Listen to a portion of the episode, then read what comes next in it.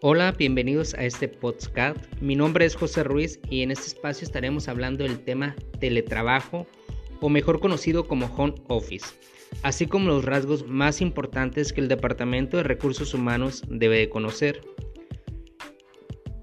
Primeramente, ¿qué es el home office? El home office es básicamente trabajar desde casa.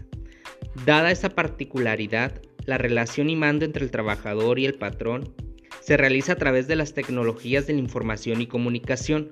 Para que la relación se considere como teletrabajo, es necesario que más del 40% del tiempo laborado sea en el domicilio del empleado y que ocurra de forma habitual.